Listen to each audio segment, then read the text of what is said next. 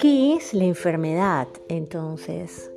La enfermedad es un evento eh, vivido de una manera en estrés, donde la persona no encontró la solución, donde lo vivió en soledad y la emocionalidad estuvo exacerbada.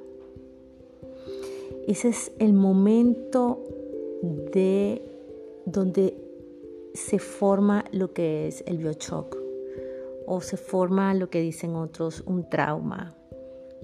Entonces, constantemente nosotros estamos pasando por situaciones así, pero el cuerpo este puede equilibrarla.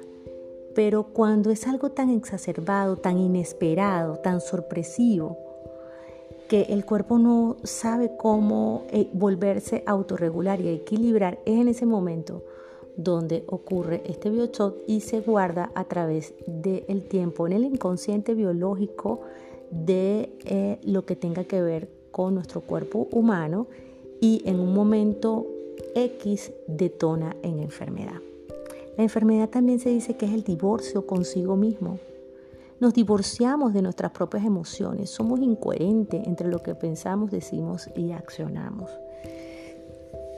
Entonces, la enfermedad también es la no aceptación de la realidad.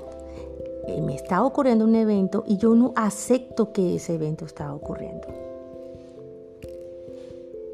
¿Qué es para ustedes la enfermedad?